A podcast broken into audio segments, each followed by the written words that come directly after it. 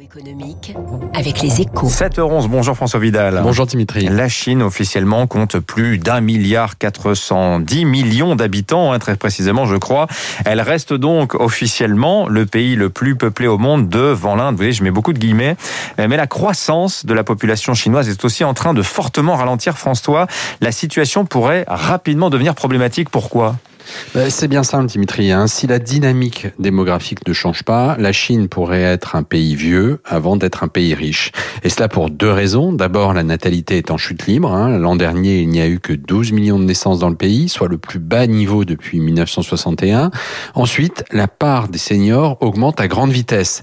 19% des Chinois avaient plus de 60 ans au 31 décembre, soit une hausse de 40% en 10 ans. Résultat, la population en âge de travailler est tombée l'an dernier à 60 contre plus de 70% en 2010.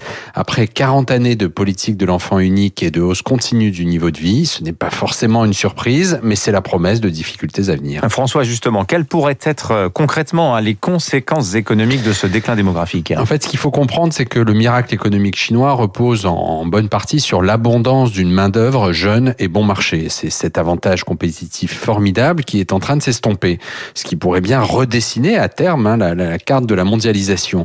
Alors, dans l'immédiat, ça ne remet pas en cause le fait que la Chine deviendra la première puissance économique mondiale autour de 2025, sans doute, mais avec une population vieillissante et dont la richesse par tête reste trois fois inférieure à celle des grands pays développés, cette suprématie risque d'être éphémère, hein, d'autant que dans le même temps, la démographie américaine, elle, reste dynamique.